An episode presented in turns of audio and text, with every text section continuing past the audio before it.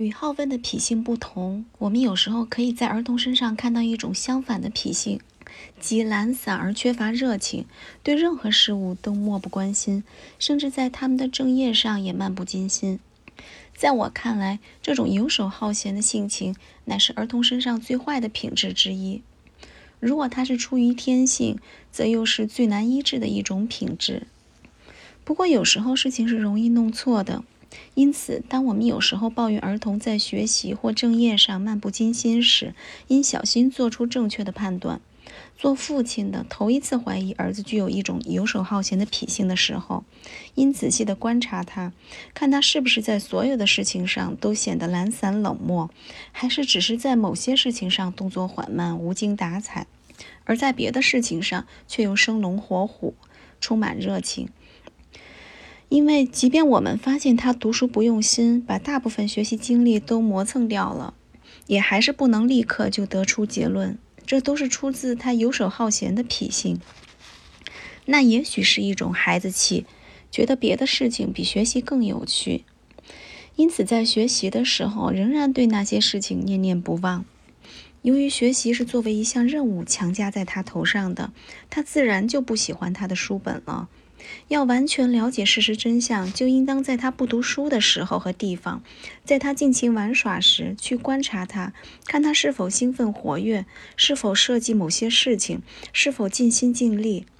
坚持不懈地追求自己的目的，还是依然懒散地消磨时光。如果这种懒散只限于他在学习的时候，我觉得也许是容易医治的；而如果这是他的脾性，那就得多费点辛苦和关注才能治好。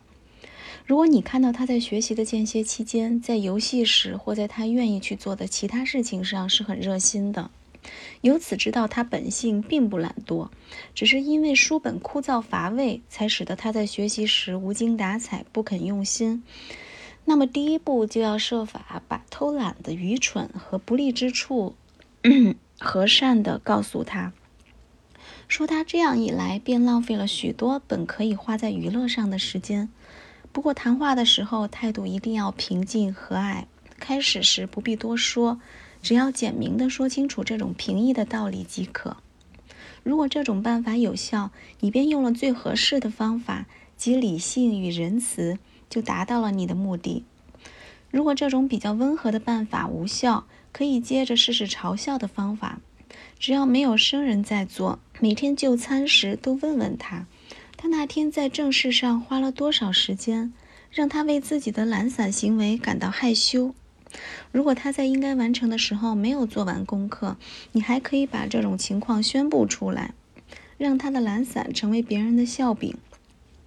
不过这样做时不可掺杂次者，只要冷眼相加，一直到他改正为止。他的母亲、导师以及他周围的一切人都要以这样的方式对待他。如果这种办法还没有产生你所期望的效果，那就可以告诉他，他现在用不着导师去教他了，你也用不着再花钱去请一位导师陪着他无谓的消磨时光。既然他不喜欢书本，而喜欢这样那样的游戏，那么从此以后他便只能专做游戏了。然后你就要当真的让他去做他所爱好的游戏，要他不分早晚不停的认真去做游戏。一直到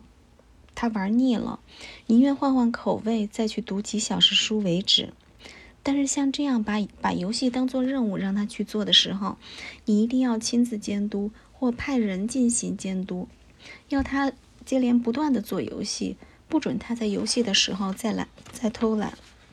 我之所以让你亲自去监督，是因为做父亲的无论有什么大事要做。为了治好儿子在正业上游手好闲的大毛病，他都值得花两三天的时间在儿子身上。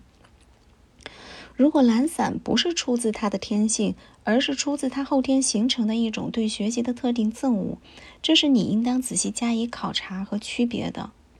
那么这些便是我建议的医治办法。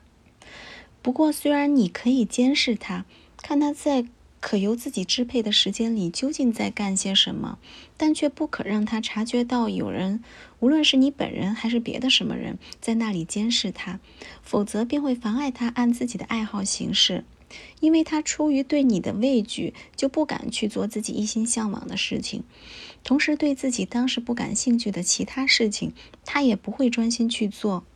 于是从表面上看，他就显得懒散和无精打采，而其实他心里正想着他所好的事情，只不过因为怕你看见或知道，所以不敢去做而已。为了弄清这一点，观察要在他看不见你的地方。在他无需怀疑有人在监视而感到拘束的时候去进行。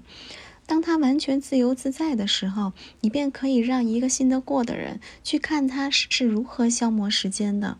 看他有没有任何限制，能够随心所欲的时候，还是还是是否懒散的消磨时光。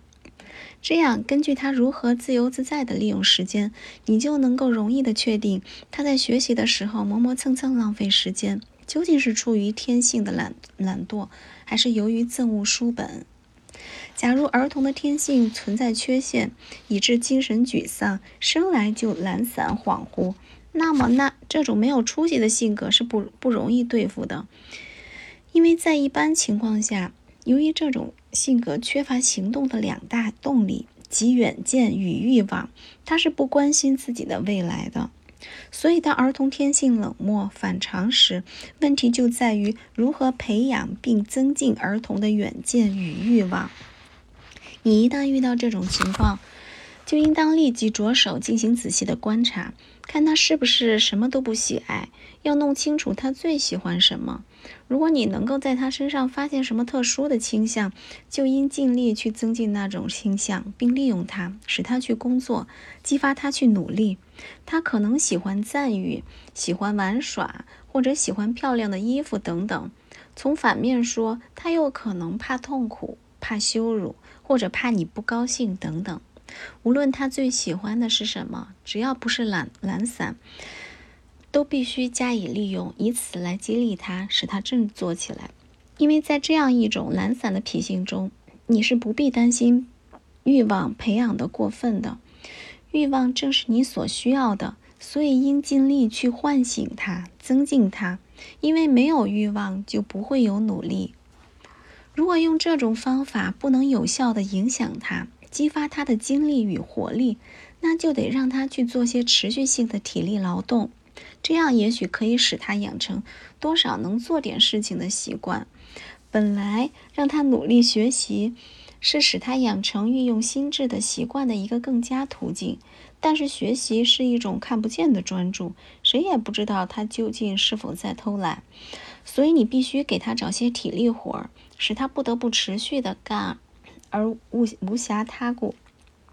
如果那些体力活儿有点难做，有些羞辱人，那也不是一件坏事，因为这样一来，他们就更容易使他感到厌倦，使他想回来读书。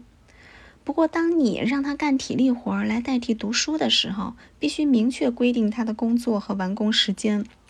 使得他没有机会可以偷懒。只有当他由于这种方法转而用心学习之后，你才可以在他于规定时间内完成学业后，作为一种奖励减免他的体力活儿。当你发现他越来越专心于自己的学业时，这种体力活儿就越可以减少。